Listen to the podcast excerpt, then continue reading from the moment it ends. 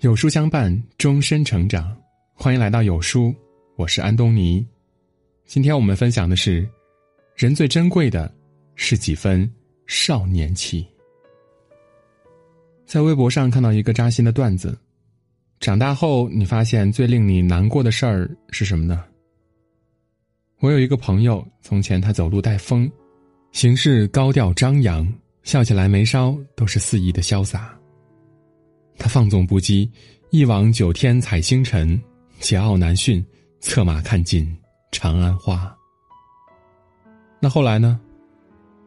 后来，他行路不再敢逆人潮，为人处事谨小慎微，不再有放肆的开怀，也不再有少年凌云的义气。最难过的也就是这样了，岁月悠长，山河无恙，但你我都不复当年。不知道从什么时候起，曾经的那个少年被时间的洪流淹没了。人到中年，我们不再仰望星空，而是学会了低下头与现实的鸡零狗碎战斗。我们不断的被这个世界同化，开始变得小心翼翼，就连崩溃也要悄无声息。时刻被提醒着要努力做一个成熟懂事的成年人。可还是有一些人。纵使岁月老去，他们依旧如少年般干净纯粹、轻盈新鲜。任何苦难都不能将他们打倒，前路的荆棘也不能使他们退缩。他们身上的那份少年气，总是能让他们满血复活，与生活再战几个回合。人生最珍贵的，莫过于这份少年气了。有了这份少年气。我们才能在人生的旅途中活得潇洒，玩得尽兴。随着年龄增长，我们渐渐把人生调成了静音模式，哪怕是受了委屈，也要躲到没人的角落里，生怕被家人或者朋友看见我们的脆弱。可是谁没有脆弱的时候呢？偶尔放纵的做一回真实的自己，也挺好的。有一年，某杂志的几个记者去采访沈从文，问起他早年间的黑暗经历。已经耄耋之年的沈老笑着回答道：“说起来，那时我最大的功劳是扫厕所，特别是女厕所，我扫的可干净了。”其中一位记者听到这句话呢，走过去拥着老人的肩膀说：“沈老，您可真是受委屈了。”没想到话音刚落，沈从文竟抱着这位记者的胳膊，像个孩子一样嚎啕大哭起来。在场的人都懵了，最后还是夫人张兆和出来圆场，又是拍打又是安慰，哄了半天，老人才慢慢的安静下来。有人说，好歹也是一代文学大家，怎么能当众哭鼻子呢？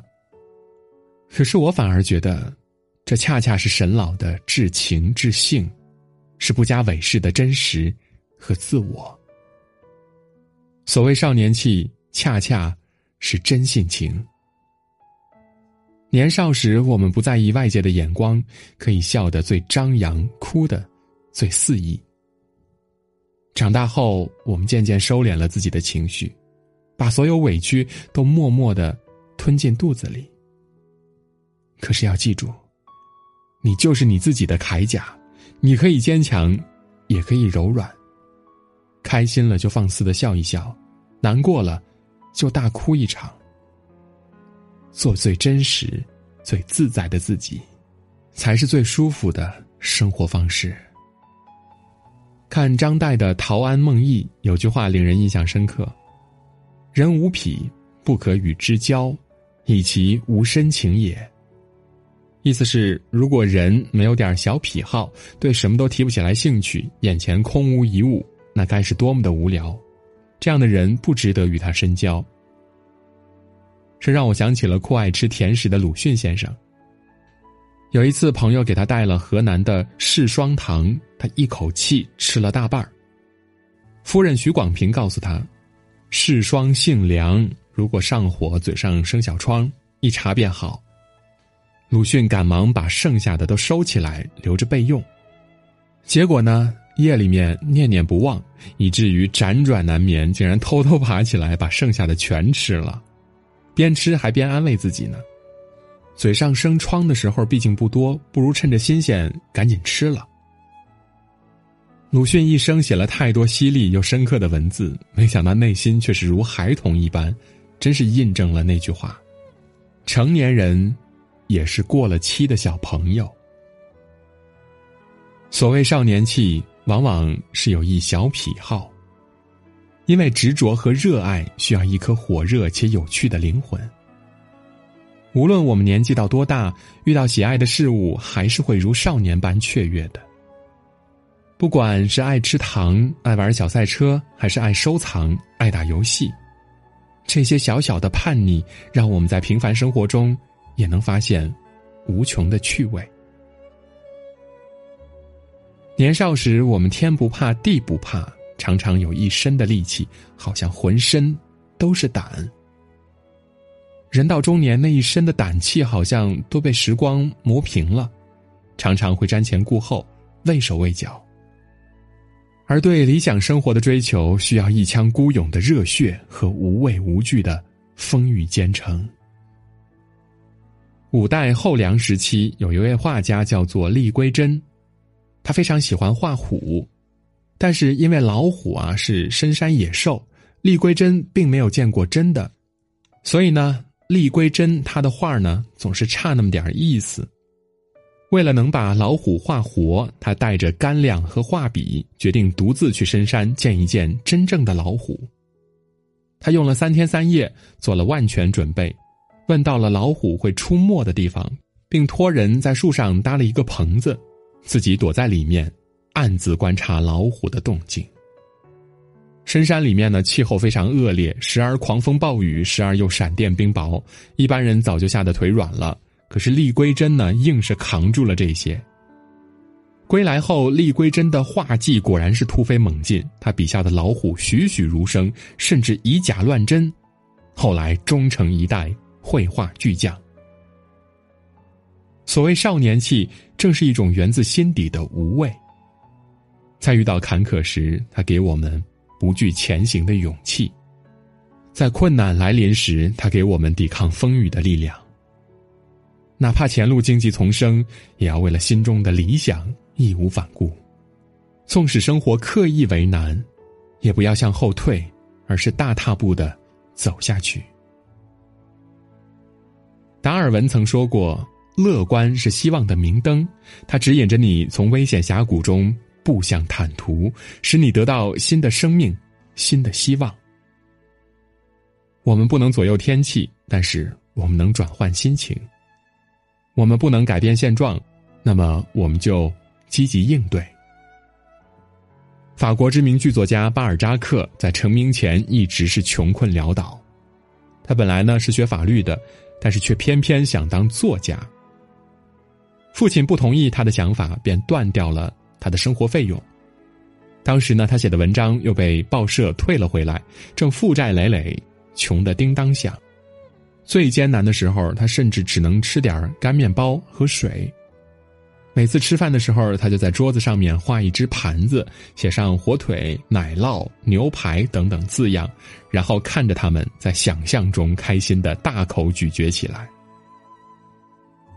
面对生活的窘迫，他依然保持着一颗乐观积极的心，最终成为法国文坛最伟大的作家之一。所谓少年气，就是一种乐观的心态。生活中的我们呢，总会遇到各种各样的麻烦，但是焦虑和悲观并不能使我们渡过难关。吸引力法则则告诉我们，凡是往好的方向去想，宇宙也会为你指引正确的路。只有保持乐观的态度和积极的心态去面对，一切就都会越来越好的。每个人手里的牌未必都是最好的，但只有玩家的心态才能笑到最后。人生这场游戏，笑到最后的人，才是真正的赢家。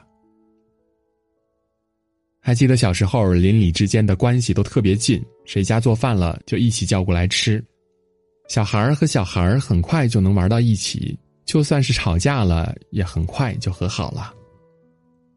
人过中年，各自成家，人和人之间的距离越来越远，钢筋水泥墙也把我们的热情冲散了。俄国作家莱蒙托夫在《英雄》中写道：“热情由观念形成，它是心灵的青春。无论是对人还是对生活，只有充满热情，才能让我们感受到最原始、最单纯的快乐。”唐宋八大家之一的苏轼就是这样的一个人。他经常早上起来就出去找人聊天，不管是卖早点的阿姨，还是砍柴的樵夫，他都能拉着聊上几句。有时候人家聊不下去了，他就让人家给他讲鬼故事。不管是达官贵人，还是山野村夫，是僧人、道士，还是酒监药师，他都能交上朋友。人人都知道苏轼是一个美食家，可鲜有人知他还是一位出色的酿酒专家。为了能酿出有特色的美酒，他经常兴致勃勃的向农夫请教，并亲身去实践。他酿的贵酒加生姜、肉桂做配料，他讲此酒可温中利肝、清身健骨。他用白面、糯米、清水酿成真一酒，温和解渴，不易醉。为此还写了《真一酒歌》来打广告。诗人乌尔曼曾说道：“年岁只会在你的额头上留下皱纹，但如果你缺少对生活的热情，你的心灵也将布满皱纹。”所谓少年气，就是对生活的热情。那些对生活充满热情的人，永远能看到万物的美妙之处。一碟菜，一壶酒，仨俩朋友，自是热气腾腾的生活了。陀思妥耶夫斯基在《少年》一书中写道：“少年就是少年，他们看春风不喜，看夏蝉不烦，看秋风不悲，看冬雪不叹，看满身富贵懒察觉，看不公不允敢面对，只因他们是少年。正是因为这股少年气，让我们在平凡的生活中也能找回那份最初的。”炽热的心，愿你如少年般永远好奇，永远新鲜，永远热情。任岁月漫长，时光蹉跎，依旧轻笛长歌，笑对人生。点亮再看，愿这份少年气一直伴随着你，在人生的旅途玩得尽兴。